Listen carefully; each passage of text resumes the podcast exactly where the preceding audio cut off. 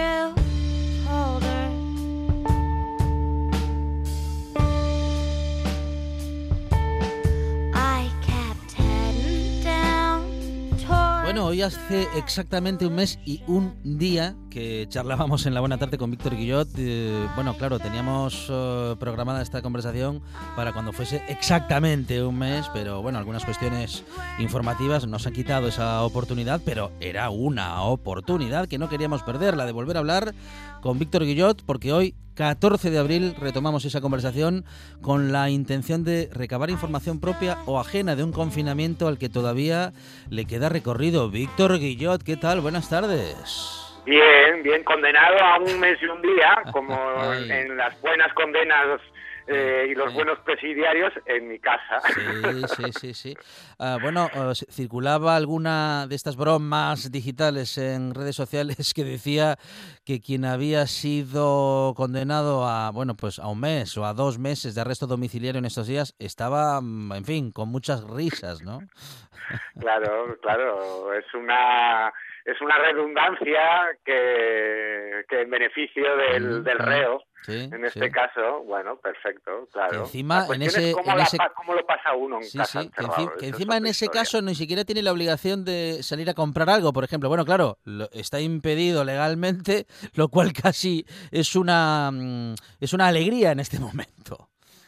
Sí, sí, sí, efectivamente. Eso es como quitarse un mes de la vida, por lo tanto, nos la ofrecen los demás. La vida no tiene sentido sin los demás. Sin los demás, uno esté encerrado en su casa o salga a la calle si no hay nadie, es como si estuviera en la cárcel. Mm, interesante. Somos, somos el otro, somos a partir del otro. Nuestro momento está definido por, ¿por qué? Por la presencia, por la ausencia del otro. hacia dónde estás yendo? A ver. Bueno, yo eh, había que partir de qué experiencia de confinamiento estoy teniendo. Y la mía es en la más absoluta de las soledades. No vivo solo. ¿Qué tal? ¿Cómo te, y... cómo te llevas tú? Cómo te lleva, cómo te llevabas tú con tu soledad antes de esto? Bueno, me llevaba muy bien, porque en realidad tenía una rutina, no voy a decir kantiana, que se supiera la hora que es en función mm. de la calle que pisaba, sí. pero por ahí me andaba, eh, bajaba a tomar mi café, a leer la prensa, que es eh, mi placer más más exquisito eh, a lo largo del día, ir al gimnasio sí. y poco más, y después preparar la comida y después ir a trabajar a la oficina, a la filmoteca. Entonces, y en la filmoteca, bueno, es verdad que hay un trato con los espectadores, se presenta la película, pero luego yo me encierro en la oficina y paso la mayor parte del tiempo ahí. Entonces, bueno, estoy acostumbrado a, cierta o relativa soledad que se interrumpe en los fines de semana, obviamente. Pero no es lo mismo que esto. Esto es otra cosa y exige una disciplina espartana para no volverse loco. Y yo afortunadamente pues dispongo de películas, de una biblioteca personal muy amplia y, y lleno las horas pues eh, con lecturas, con películas, con música. Ahora mismo estaba escuchando a Mika P. que dio un concierto online el otro día maravilloso, eh, por Instagram y, nada, y sobre todo hacer ejercicio. Intento cumplir una serie de tareas al cabo del día que mantienen mi cabeza ordenada y me permiten y me permiten bueno pues tener la sensación de que de que he cumplido con el día. Sin saber mm, sin planificar más tareas que esas ni hacer más proyectos que los que implica lo que va a pasar dentro de dos horas. Mencionabas... Por ejemplo, esta llamada hoy, pues es maná, es maná, es decir, es una cosa que rompe la rutina y que rompe la disciplina y que me da la vida. Claro. Sinceramente te lo digo. Venga, que te vamos a tomar la palabra y te vamos a llamar todas las semanas. Eh, bueno, siempre que encontremos tema de... Siempre que. Siempre que encontremos, digo, tema de conversación o excusa radiofónica, pero bueno, en todo caso, hablábamos de, del, del, otro o de los otros, ¿no? De, del otro ausente en la calle, aunque no en todos los casos, pero bueno, en su mayoría, y también del otro, bueno, presente en las cosas buenas y en las cosas malas. Bueno, en las, en, las buenas nos, podemos adentrar enseguida porque hay un montón, eh, pero la primera que me viene a la cabeza de las malas es que el otro también mm. está presente en esos carteles que quieren echar del edificio a, los que trabajan en la sanidad. Mira, mira, que yo lo digo y tengo una vecina que es enfermera que vive justo encima de mi jamás se me habría, me habría ocurrido semejante cosa, pero los hay que no solo que lo piensan, sino que lo hacen público. Sí, sí, efectivamente, y eso implica pues que hay un convencimiento en el miedo mm, mm. al otro. Claro. En el miedo al otro, que es un miedo que ha estado presente en la cultura occidental y que es lo que ha justificado siempre las guerras, el miedo al otro y para de alguna manera evitar ese miedo al otro se le añade el adjetivo del enemigo, del adversario y, acaba fomentando pues un individualismo atroz, atroz que y que provoca este tipo de marginaciones, exclusiones absolutamente absurdas. Y lo que hay es miedo, efectivamente, porque mm, de alguna forma ya hemos utilizado, hemos convertido el coronavirus en un sujeto, no en un, en un ente biológico que produce enfermedades. Esto es una crisis sanitaria, mm. no es una guerra contra mm. un virus. Y, y eh, pasa un poco como en la película Los invasores de los ultracuerpos, body snatchers en inglés.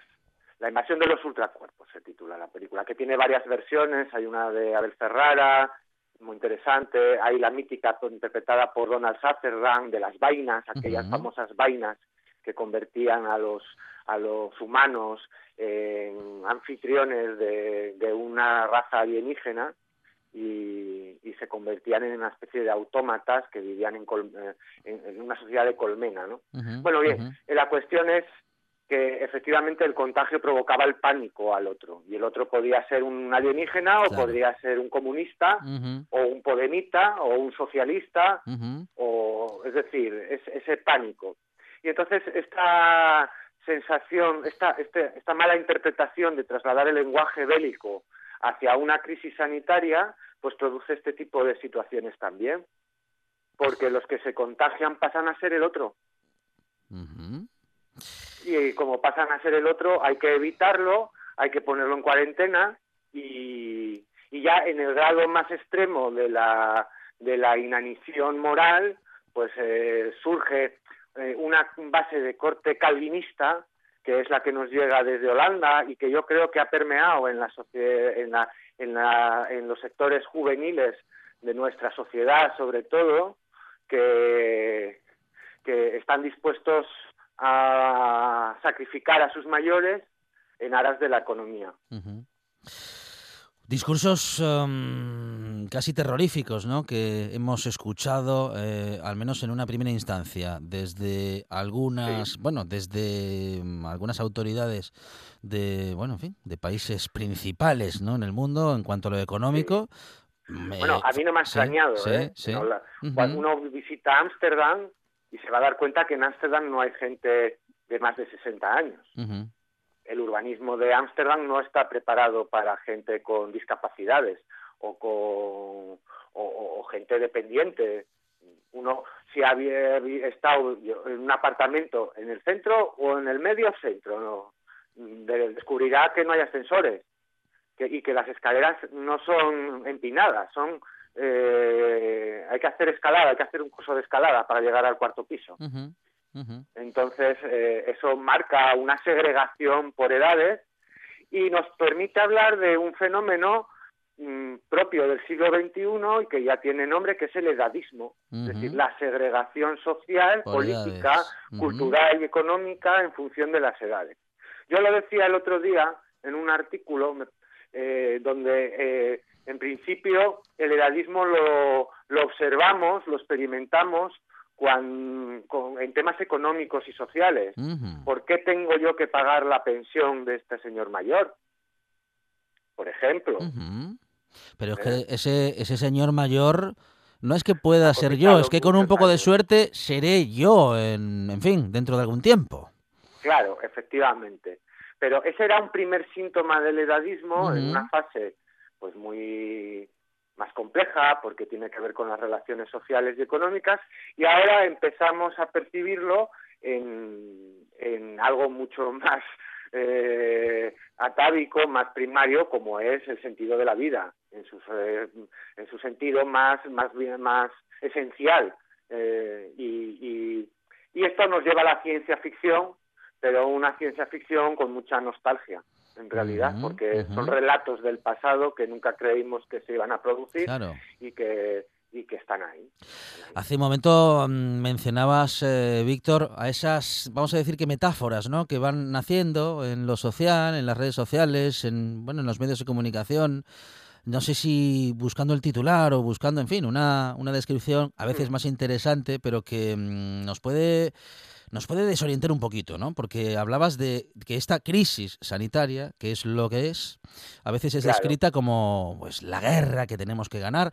Es algo que incluso hacemos mm, cuando describimos la vida de una persona en el momento en el que está luchando contra una enfermedad, ¿no? Da su última batalla eh, o la contra la batalla contra el su partido mejor, el partido más difícil de su vida si es un deportista y demás. Bueno, estas metáforas, ¿no? Que a veces nos alejan de lo, bueno, no sé si de lo esencial, ¿no? Es así. Es curioso, porque eh, en esto yo me fijé hace un tiempo en la manera en la que utilizamos la jerga deportiva. Por ejemplo, la jerga deportiva se suele utilizar mucho para las enfermedades, incluso para la tauromaquia.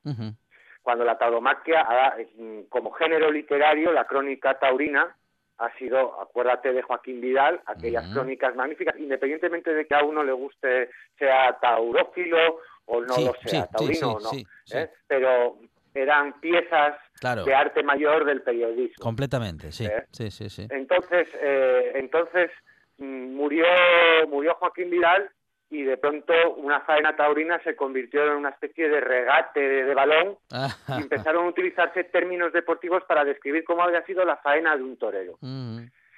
¿Eh? y, sucede que con las enfermedades eh, es el último partido o es su batalla, se utiliza mm. el término de la guerra. Y el término de la guerra está utilizado con, con toda la voluntad de intentar aunar al conjunto de la sociedad, a la colectividad, en un mismo fin. Pero claro, es muy arriesgado porque mm, distorsiona el significado de las palabras. Confundimos el civismo y el respeto de la cuarentena pues con el patriotismo. Y el patriotismo está muy cerca de la delación como conducta que se confunde con la de una acción cívica, la del ciudadano que debe de denunciar a aquel ciudadano o aquel individuo que se salta la cuarentena. Y entonces eso explica en cierto grado por qué hay eh, gente miserable que coloca esos carteles en las puertas de sus vecinos pidiendo que se vayan de su casa, por ejemplo. O que haya gente que le grite a una señora que está paseando a su niño autista que necesita respirar eh, el aire de la calle para no tener una crisis. Y, entonces la siguiente pregunta es, bueno, entonces, ¿cómo, cómo conseguimos que la sociedad esté concienciada y cómo conseguimos que realmente eh, desarrollen un sentido de pertenencia con estas medidas tan agresivas de confinamiento? Bueno, pues ofreciéndoles seguridad. Y yo creo que en gran medida el gobierno de la nación no está ofreciendo esa seguridad. Lo estamos viendo en los autónomos, lo estamos viendo en los trabajadores. Esas medidas económicas y sociales que han estado corrigiéndose semana tras semana porque de alguna forma se han improvisado. Y va a ser peligroso. Yo percibo percibo varias cosas de aquí a una semana que si me llamas eh, me gustaría saber si estoy errado o no sí sí sigues sí a veces sigues pensando igual por ejemplo no mm, claro mm, mm. porque yo estoy convencido de que la semana que viene va a haber gente que va a saltar los supermercados. A, a saltar. A saltar supermercados y vamos a ver estragos porque la gente que está en los ERTES hasta el 10 de mayo no va a cobrar. Y mucha de esa gente tiene familia y tiene que ir a comprar alimentos. Y probablemente viva el día porque no puede ahorrar y no tenga dinero para ir a comprar comida. Y encima está confinada y tiene hijos y probablemente si son pequeños tendrá la cabeza como un bombo porque esos niños necesitan salir a la calle. Es, que es una bomba de relojería eh, con lo que estamos tratando. Esa una. La siguiente tiene que ver con la distinta forma en la que eh, la sociedad eh, ha actuado eh, o ha recibido esas medidas económicas y sociales. Por ejemplo, yo me pregunto, se nos pide solidaridad, compromiso, casi un compromiso en guerra de, en economía de guerra, ¿no? Entonces, en una economía de guerra todos aportamos. Sí. Mi pregunta es la siguiente, ¿estamos aportando todos realmente para esta economía de guerra mm. contra el virus? Mm. Yo creo que no. Un pensionista que gana 2.000 euros está igual de comprometido que un trabajador en ERTE al que le han quitado el 30%, o que los que han despedido aprovechando que el Pisuerga pasaba por Valladolid, o que un autónomo que ha tenido que cerrar su empresa estos días.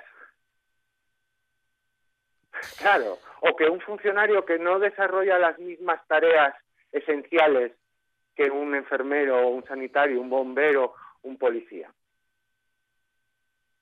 Esa es la pregunta. Y eso provoca, mm. y eso me, preocupa, a largo plazo o a medio plazo, una segregación de la sociedad española.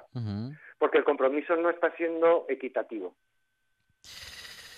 Eh, en una sociedad donde las desigualdades están ya, vamos a decir que instaladas, que son parte de la estructura, eh, bueno, es casi imposible, ¿no? Que ante una crisis todos aportemos por igual. Claro, pero se nos está pidiendo el mm. mismo compromiso a todos y de mm, facto mm, ese compromiso no está siendo exactamente igual. Y, Sí, mm. sí, y, Yo no digo que sea bueno ah. ni que sea malo, digo que eso probablemente tenga consecuencias y que y que no ha, no ha tenido un discurso, una discusión real. Estamos con las cifras, con la curva, para arriba y para abajo, que me parece perfecto y que y que en ese sentido, pues pues pues el Servicio de Epidemiología Nacional, eh, PETEN, pero eh, desde el punto de vista socioeconómico y social observamos, bueno, pues que que, si rascamos un poco mm, genera incertidumbre, por lo menos, ¿no? Y esa incertidumbre es peligrosa.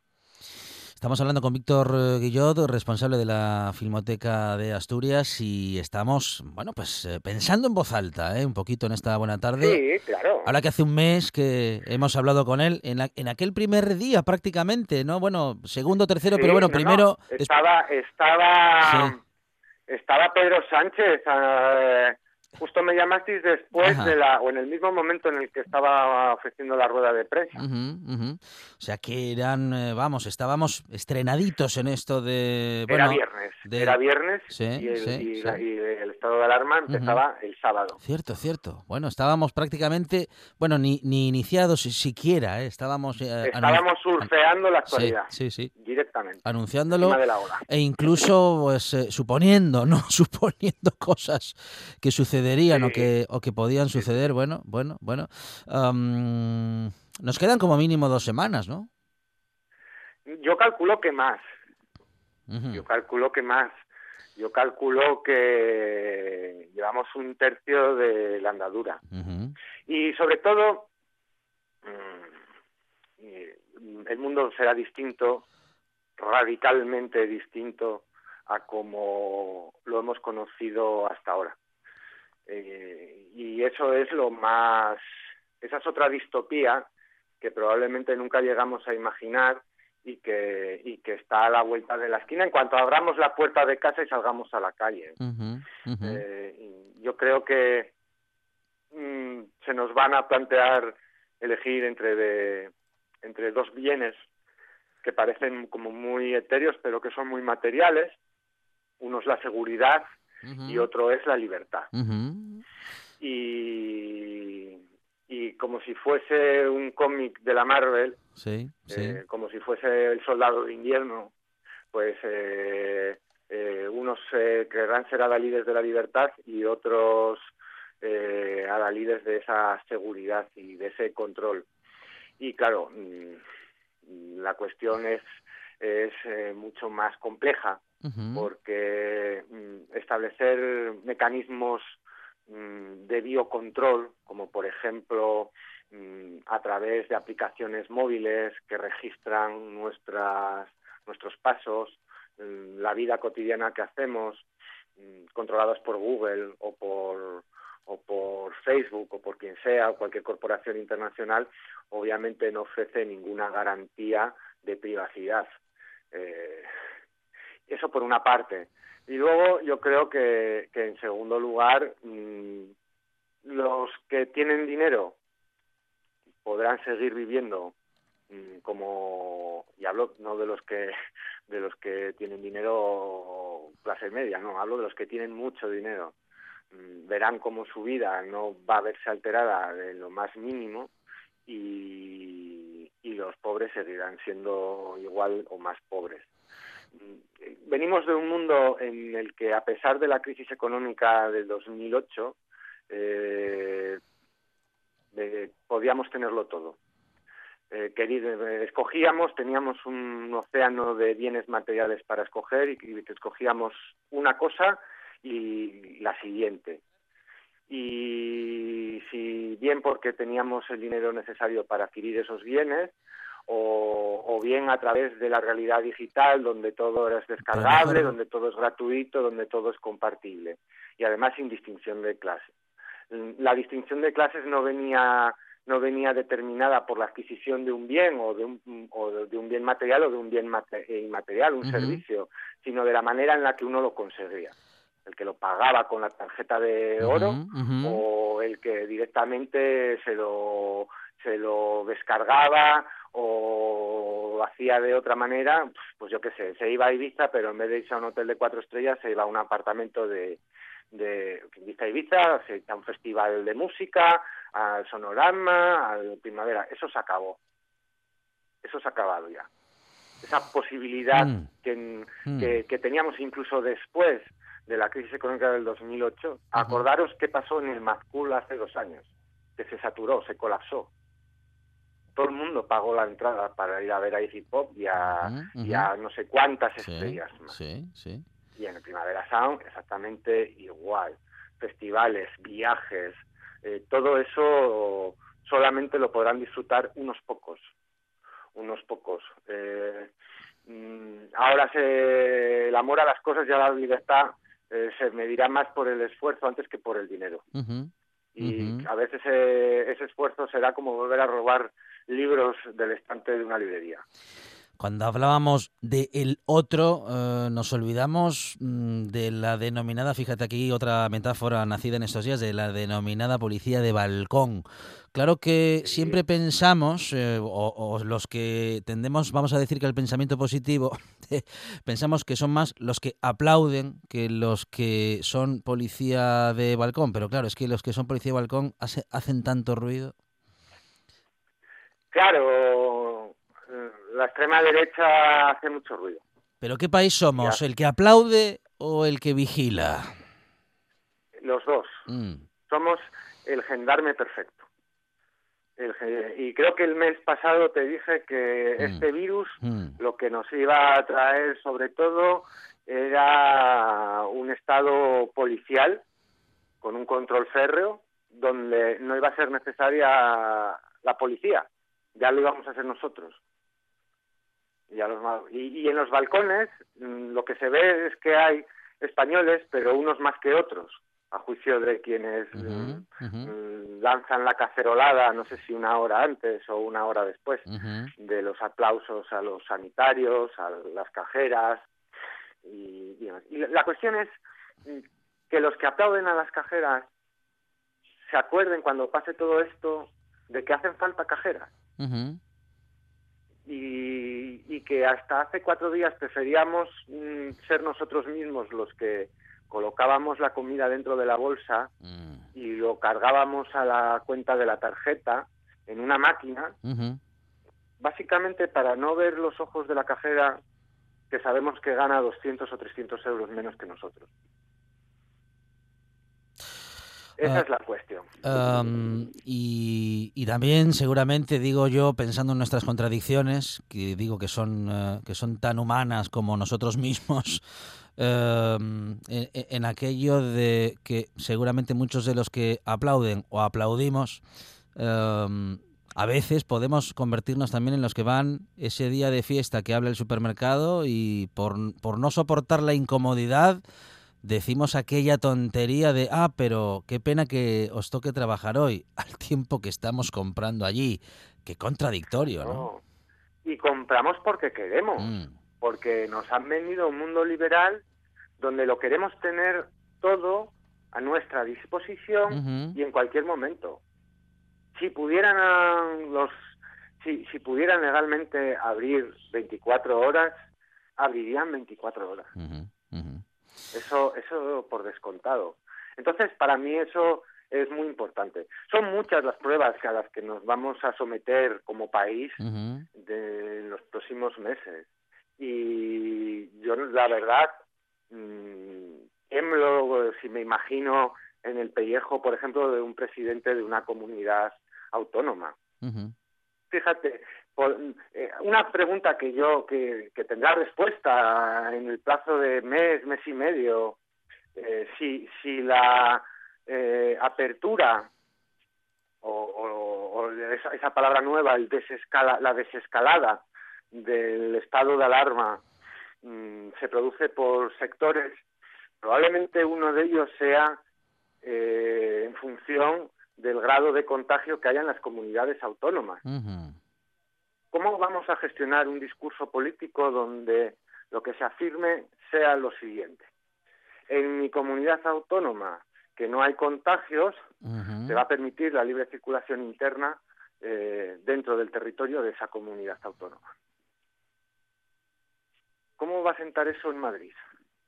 Por ejemplo, digo yo, ¿eh? O en Cataluña.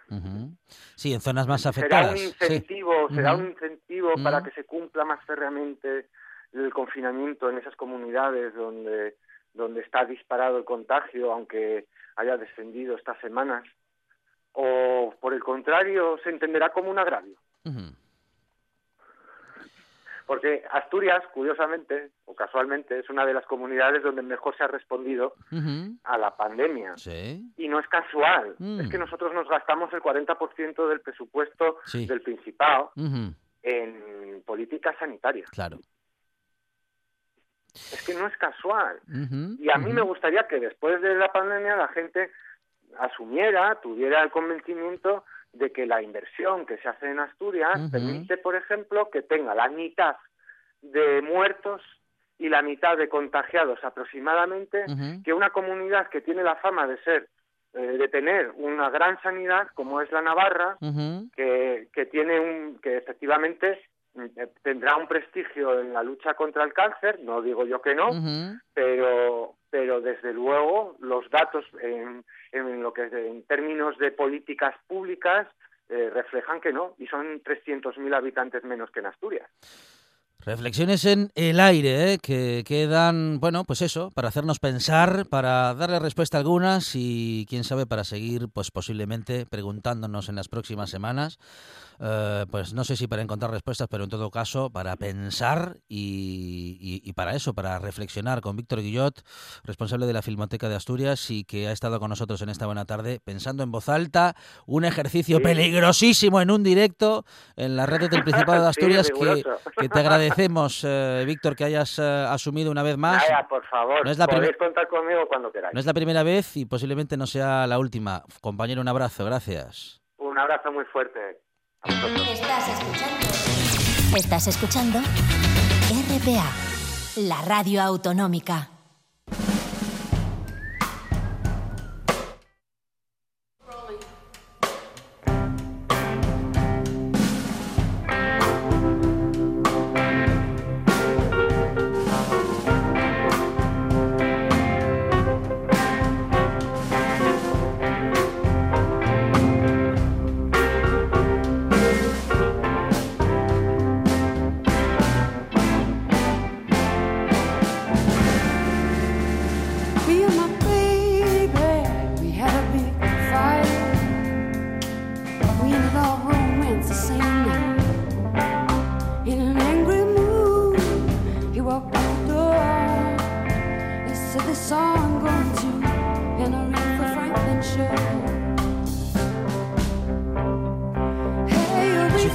Importantísimas en muchos sitios, ¿eh? pero una, uno de los epicentros, vamos a decir que de lo importante, especialmente política y económicamente hablando, sigue sucediendo en Bruselas y ha sucedido en estos días. Mario Bango, ¿qué tal? Buenas tardes. Hola Alejandro, buenas tardes. Encantado de saludaros y de escucharos y que estéis bien sobre todo, que es lo más importante.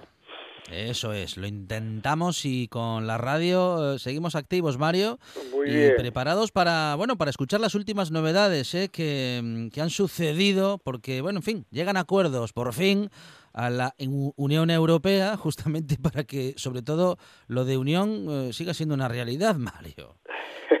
bueno, el, miércoles pasado, hace hoy una semana, justo hasta ahora, empezaba el famoso Eurogrupo, donde se tenía que discutir qué medidas económicas iba a tomar la Unión Europea para los países del euro y esa reunión duró hasta el miércoles por la mañana. Nosotros hablamos aquí en la radio el miércoles por la tarde y aquello estaba paralizado. Pero bueno, no estaba tan paralizado. Los países siguieron unos con otros en contacto y el jueves por la tarde hubo una nueva sesión de Eurogrupo y resolvieron en muy poco tiempo porque, eh, bueno, eh, eh, los matices que quedaban por resolver se, se sustanciaron durante ese periodo intermedio y entonces en la reunión final hubo, bueno, pues que Holanda cedió en una de las partes en las que venía siendo más resistente por petición de Alemania fundamentalmente y eh, los países del sur también asumieron que en este momento era imposible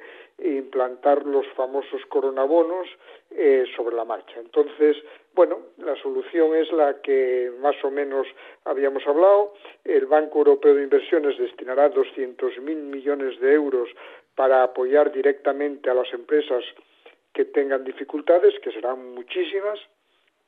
Eh, habrá un seguro de desempleo para ERTES, es decir, para, eh, para desempleados temporales, eh, que estará dotado con aproximadamente 100.000 millones de euros y que España e Italia eh, fundamentalmente necesitaban ya. ¿no? Y por último, el, el, mecanismo de ayuda a las finanzas públicas, el famoso MEDE, que está pensado para rescates, pues en esta ocasión se aplicará de manera eh, muy especial para aquellos eh, países que tengan dificultades financieras para, pues, para abonar eh, la pensión mismamente, para lo que sea, pues podrán disponer de 240.000 millones de euros sin las exigencias que lleva aparejado disponer de ese dinero.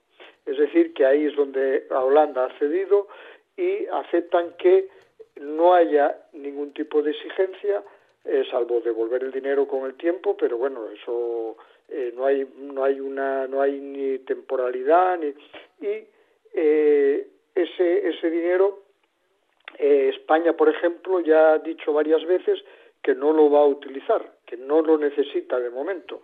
Nunca se sabe cómo puede evolucionar esto porque todavía no sabemos a dónde vamos a acabar, pero en principio España no lo necesita. Y ahora queda lo más importante, que es que eh, en ese Eurogrupo se decidió, se consideró que es eh, importante disponer de un plan eh, de reanimación de la actividad económica, ¿no? Cuando pase esto o cuando o cuando el virus decaiga, en fin, o cuando los países puedan tomar una vida, digamos, más normalizada, pues habrá que inyectar dinero para habrá que inyectar dinero y habrá que inyectar soluciones para que vuelva la actividad económica a su normalidad. Y ese plan que Francia lleva proponiendo, que sea un plan específico, eh, aparte de todas las demás actividades, de todo esto que venimos comentando, y que España apoya que sea eh, efectivamente así, como, como proponen los franceses, está en el aire una vez más. Tendrá que mm. No creo que se apruebe, pero tendrá que discutirse el 23 de abril en un Consejo de Presidentes de Gobierno y de Primeros Ministros, eh, que tendrá también carácter virtual, como todos los que se celebran ahora, y en el que se va a discutir. Bueno, ahí hay dos posiciones, como casi siempre en todos los temas de la Unión Europea. la propuesta esta que acabo de decir, de Francia, España, Italia y algunos otros países que prefieren que haya un fondo específico solo destinado a la recuperación económica, y la posición de Alemania, Austria, Holanda, en fin, como siempre los países del norte, que defienden que eso vaya en el presupuesto general de la Unión Europea. Presupuesto que, eh, como recordarás, está sin aprobar porque los primeros ministros y los presidentes no llegaron a un acuerdo en febrero pasado. Y, por lo tanto, podrían resolver las dos cosas a la vez, es decir, si deciden que vaya en el presupuesto, resolver el presupuesto que es para un periodo de 2021-2028. ¿Por qué Alemania prefiere que vaya en, en, el presupuesto? Porque es mucho más controlable ese dinero. Es mucho más fácil para la Comisión Europea y para los organismos europeos vigilar el funcionamiento de ese dinero que un fondo nuevo y aparte que tendrían que crear una estructura para vigilar, etcétera, etcétera. Bueno, de una manera o de otra, yo creo que ese fondo lo habrá, es lo que el presidente español llamó en su día, el presidente Sánchez llamó en su día un plan Marshall para Europa, pues bueno, yo creo que ese lo habrá. No sé si el día 23, pero, pero lo habrá.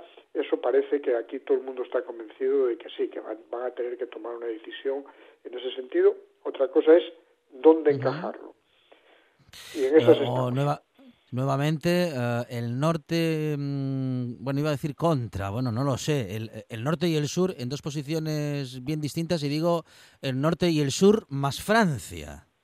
Sí, Francia ahora está claramente con Italia y con España, o España e Italia están con Francia, ¿no? Eh, los franceses defienden que haya incluso unos coronabonos, es decir, que, que haya una emisión de deuda europea mm para financiar ese fondo, que es por lo que eh, los eh, alemanes y holandeses pues se retraen porque, bueno, aquí estamos hablando de, como siempre, de que las opiniones públicas de los países eh, son contrarias a lo que el país, el país en este caso la, opinión pública alemana es contraria a lo que opina la francesa y la francesa a lo que opina la alemana. y, y, no digamos ya entre Italia y Holanda o entre España y Holanda, ¿no? Bueno, eh, en Italia, hoy eh, acabo de leer que una encuesta hecha estos últimos días pues ha hecho crecer enormemente el euroescepticismo porque eh, durante todas estas semanas en las que no había habido una solución para las, el agobio enorme que tenía el país, pues, pues Europa seguía ahí debatiendo, debatiendo, hasta que el jueves pasado llegaron a este primer acuerdo, pero que necesita un segundo acuerdo por lo menos. Y bueno, en eso estamos. Pero en Alemania eh, la opinión pública es totalmente contraria a los coronabonos. Por lo tanto, manejan, los políticos ahí manejan su opinión pública y el interés general de Europa, ¿no? Y eso es, es un encaje que es siempre complejo, pero que, como llevo diciendo en estas crónicas, casi siempre se llega al final a una solución intermedia o como sea, pero siempre se llega a una solución. Mario, parecía que en la, digo, en las semanas anteriores parecía que el acuerdo estaba lejano mm, y, en estas semanas, bueno, un poquito se ha acercado, aunque en los términos en los que el sur eh, proponía, eh, nos alejamos cada vez más, ¿no? Los, los eh, coronabonos cada vez más lejos. Sí, sí, eso parece imposible que salga de esta vez. Eso eh, vamos, o por lo menos que salgan eh, ahora inmediatamente. Otra cosa es que, por ejemplo, el presupuesto de la Unión Europea no se aprobó en su día porque los países del sur no aceptaban de ninguna manera eh, la reducción que pretendía Finlandia y otros países del norte de Europa, sobre todo Finlandia, pero bueno, lo apoyaban también Holanda, Alemania, Austria, etc. Pero no se aprobó. Ahora parece que con esta solución que están defendiendo los alemanes de incluir en el presupuesto general de la Unión Europea un apartado importantísimo y de gran, de gran calado para la recuperación económica, eso supondría que el presupuesto de la Unión Europea ya no tendría el estándar ese que pretendían los del norte de que esté por debajo del 1% del PIB de la Unión Europea, sino que va a estar próximo al 2% siempre que se acepte esa solución. Por lo tanto, eh, ya ahí se rompe un, digamos que uno de los eh, ejes sobre los que estaba fundamentada la posición del norte de Europa, ¿no? Y a partir de ese momento, bueno, pues entonces no consiguen todo lo que quieren los del sur, pero tampoco logran mantener todo lo que quieren los del norte, que es como se llega a acuerdos dentro de la Unión Europea. Lo que pasa es que cuando se transmite todo esto a las opiniones públicas del país, pues bueno, se llevan las cosas siempre al extremo. Y aquí estamos jugando siempre en zonas grises, en las que uno cede una parte, otro acepta, otro eh, va sosteniéndose, en fin. Eh, es una negociación muy compleja, como comprenderás. Estamos manejando cifras eh, enormes, pero también hay que tener en cuenta que tienen que llegar al ciudadano, porque si no llegan al ciudadano eh, no valen para nada, ¿no? Justamente en esas estamos y en esas eh, cuestiones está en este momento eh, debatiendo Europa, debatiendo el Parlamento Europeo, sus líderes y, en un momento que definíamos en las últimas semanas como crucial para la Unión, porque como dices Mario, si esas ayudas no llegan a la gente, mm, no solamente la gente volverá alejarse de Europa y la sensación de la, en fin, de, de, o el convencimiento de la necesidad de esa unión y de una institución enorme que si no llegan las ayudas a la gente, ¿para qué demonios está?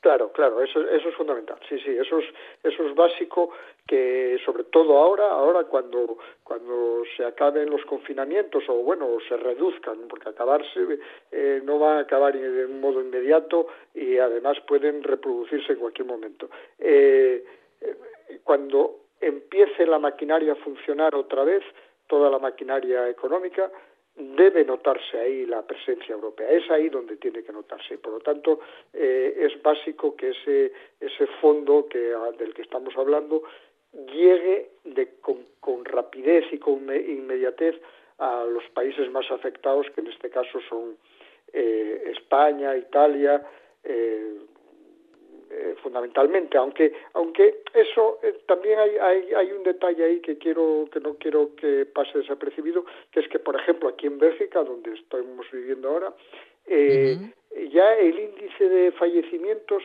es más alto que el de España. Y en Holanda también. Lo que ocurre es que como son países con mucha menos población, el número global pues se dice, aquí en Bélgica hay 3.000 no sé qué muertos y en España hay 17.000. Entonces parece que hay muchos más en España. En realidad, sobre su población está empezando a haber más en Bélgica que en España. Y está empezando a haber más en Holanda que en España. Eh, eh, luego hay que, eso hay que tenerlo también en cuenta, que estos van a sufrir como tanto o más que nosotros. ¿no? La proporción en este caso es la que da la verdadera magnitud del problema, Mario, y de esta última cuestión no se está hablando. No, no se habla porque ahora estamos enfrascados, cada, cada país está enfrascado en sus cifras, en sus problemas, en si, en si hay fin de, de, de, esta situación para la gente que está en casa, si se les deja salir, si no, pero eh, detrás está este otro problema. Yo, aquí en Bélgica, eh, nos dejan salir a la calle, eh, de dos en dos, eh, en fin, con ciertas limitaciones tal. Bueno, pues, pues sale muchísimo la gente. De hecho, ya comenté aquí hace, hace días que tienen que mandar a la policía a los parques porque va muchísima gente a los parques porque estos días atrás, eh, el fin de semana de, Semana Santa, hubo un tiempo espléndido, un, eh, realmente eh, casi veraniego y había muchísima, tantísima gente en los sitios de expansión que tenía que ir la policía, ¿no? bueno, pues esto es lo que hay eh, cada país toma sus decisiones porque en materia sanitaria no hay competencia europea, no la hay eh, en, ningún caso. En todo caso, lo que pueden hacer es debatir, discutir entre los países si toman, si se coordinan o no, pero cada uno es independiente, ¿no? Eh, por lo tanto, este es un dato que está pasando desapercibido, pero que es importante. ¿eh?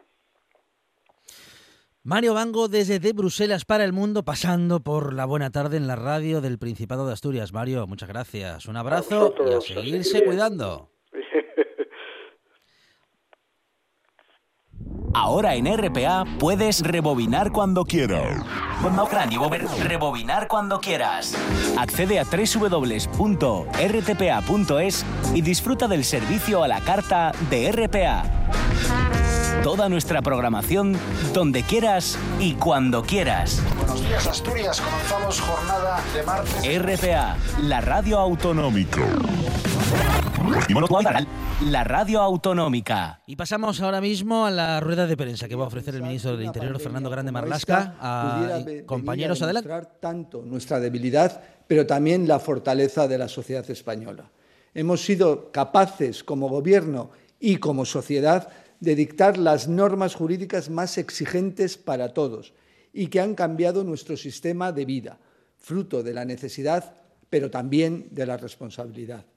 Hemos sido capaces de confinarnos en nuestros domicilios, de que los mismos se convirtieran en el espacio donde desarrollar actividades que hasta entonces realizábamos en otros lugares, donde hemos podido, se ha trabajado, el teletrabajo, se han recibido clases online, Hemos socializado con, amigos, con familiares a través de videoconferencias.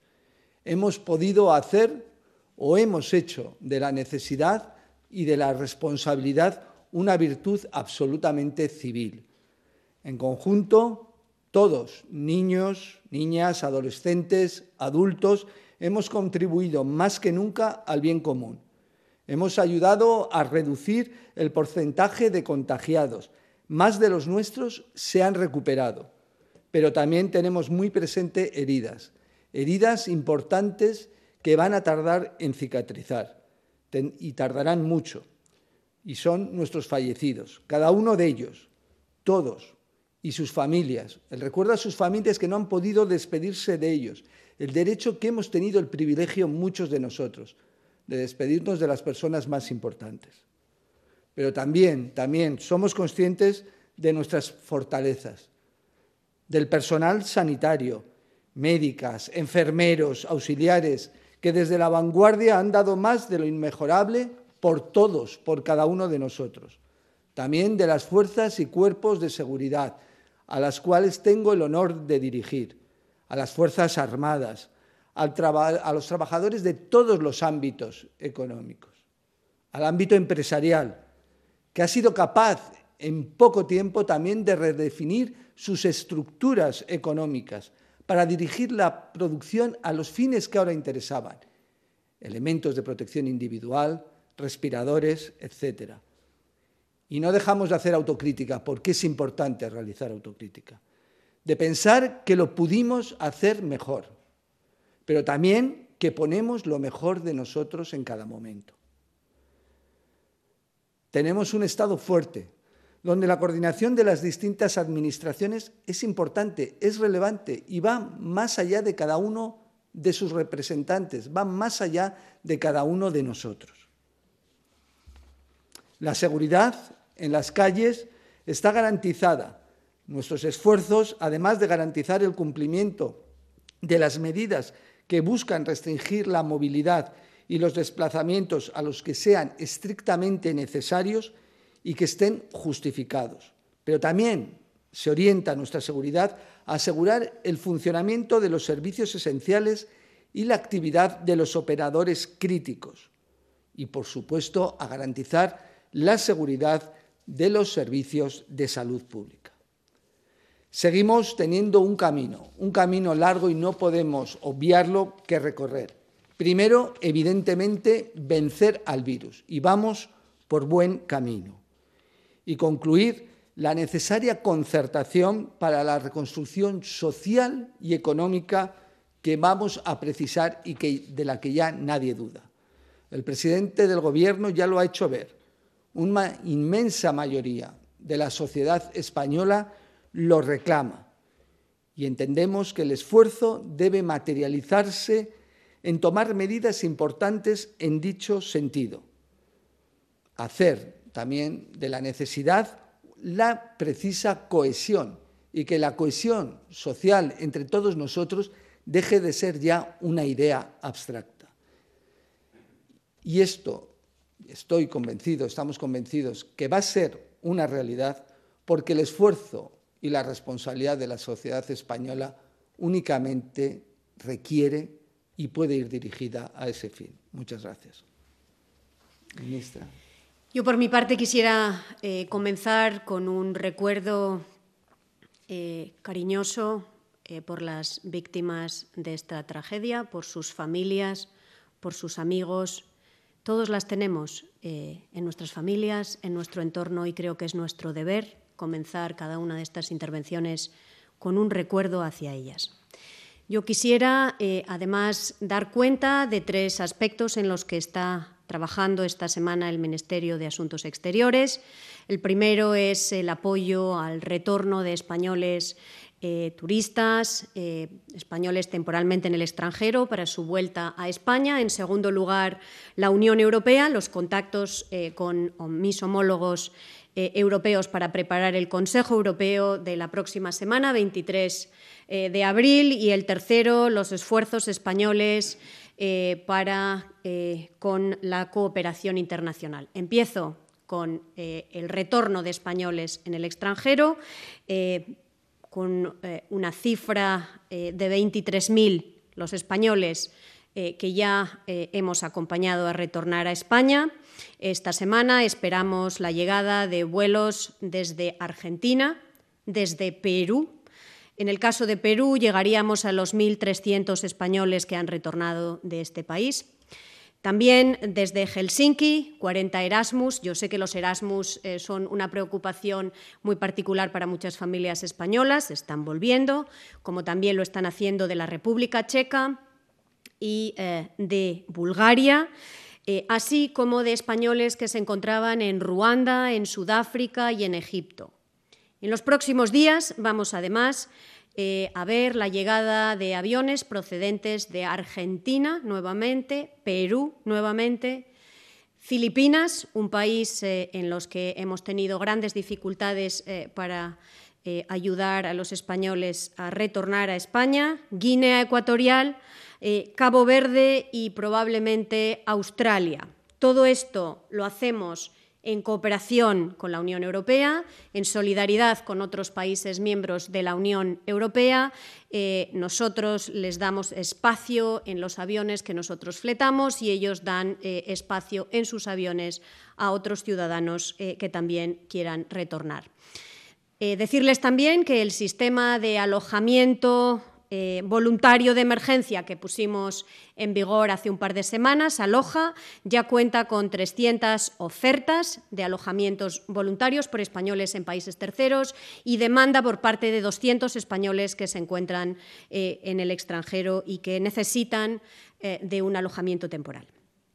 En segundo lugar, la Unión Europea, como digo, contactos con eh, otros países miembros de la Unión Europea para preparar el Consejo Europeo del próximo 23 de abril, en el que participará el presidente del Gobierno, con dos objetivos eh, claves eh, y con la búsqueda de consenso